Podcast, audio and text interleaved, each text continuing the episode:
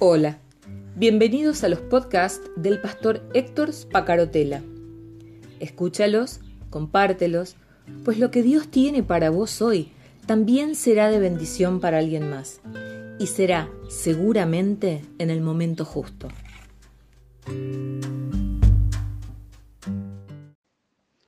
Siempre es un momento especial para, para mí el, el compartir la Santa Cena.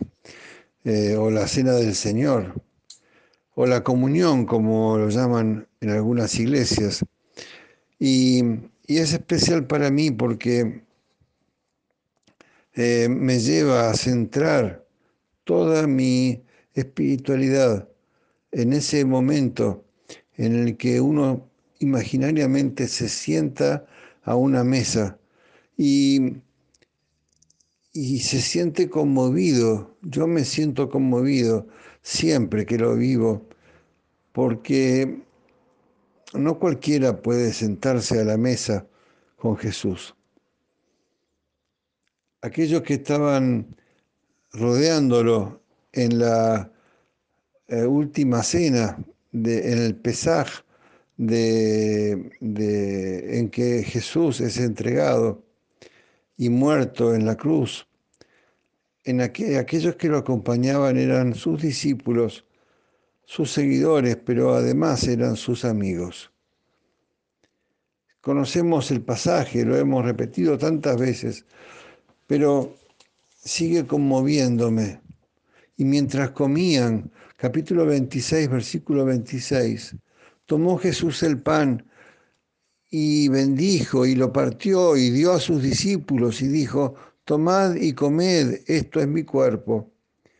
Y tomando la copa y habiendo dado gracias, les dio diciendo, bebed de ella todos, porque esto es mi sangre del nuevo pacto, que por muchos es derramada para la remisión de los pecados la sangre del nuevo pacto.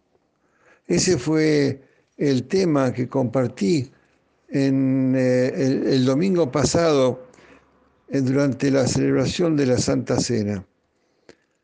La sangre del nuevo pacto. Un pacto se había firmado entre Dios y los hombres eh, a través de Moisés en el Sinaí. Un pacto en el que Dios decía, si hacen esto, yo van a estar en mi voluntad yo los voy a bendecir. Pero si se apartan de estos mandamientos, van a caer en maldición y van a caer en pecado.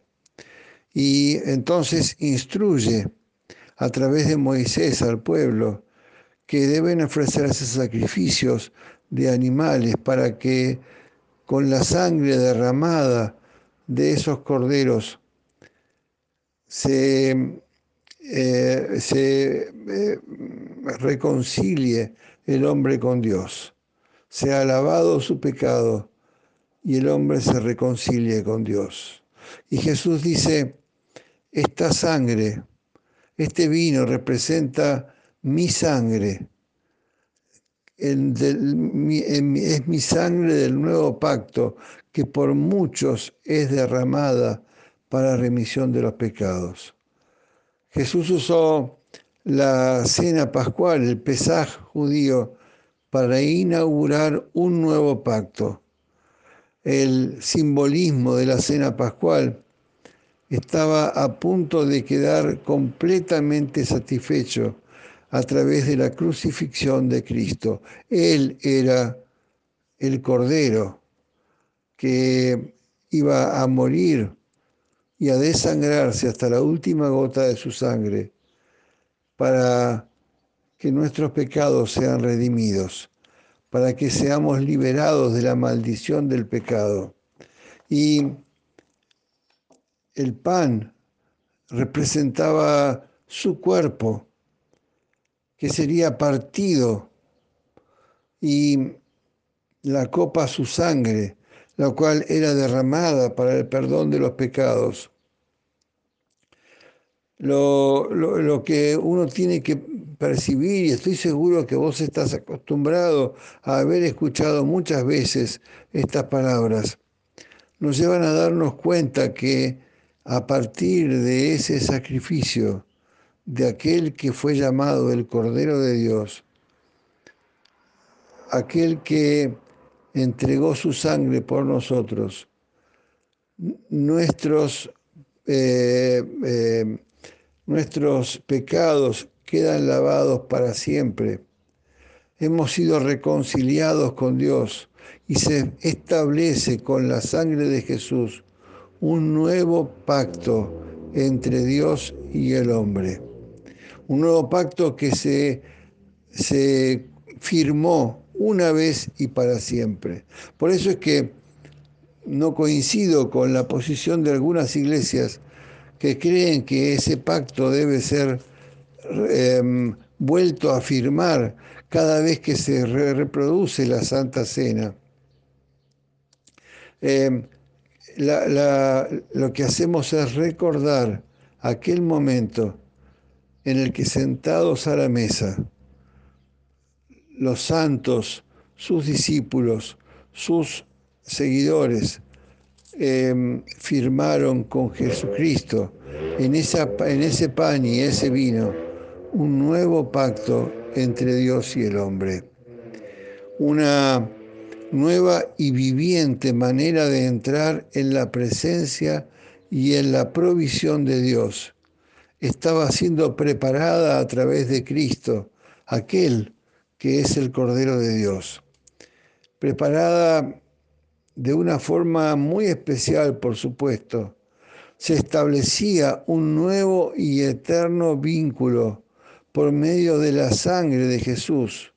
Dios inauguraba soberanamente el nuevo y definitivo pacto que nos, nos llevaría a nosotros a un reencuentro con el Padre. Y si podemos entender en profundidad eh, este pacto del que estoy hablando y del que habla Jesús mismo, por supuesto, en Mateo capítulo 26, durante la institución de la Cena del Señor, eh, si podemos entenderlo en, profundidad, como te decía, vamos a darnos cuenta que no hay mérito que nosotros podamos hacer para em, eh, merecer esa sangre derramada. No hay mérito que nosotros podamos hacer para reencontrarnos con con Dios. La única forma, el camino, es Jesucristo. Hay dos ordenanzas que dio Jesús para que la iglesia cumpla en su nombre.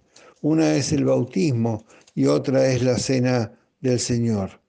Dos ordenanzas que debemos cumplir con periodicidad, con la suficiente periodicidad para no olvidarnos que, como dicen uno de los Em, de los eh, evangelistas, eh, los cuatro evangelistas de una forma o de otra narran este, este eh, proceso de la Santa Cena.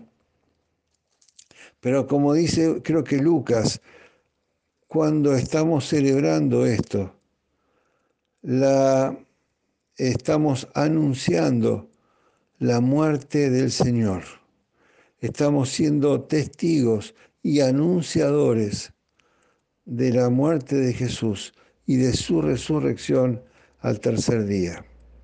Ni el bautismo ni la cena del Señor son em, eh, elementos espirituales que lleven a la salvación. Lo que lleva a la salvación es un corazón arrepentido.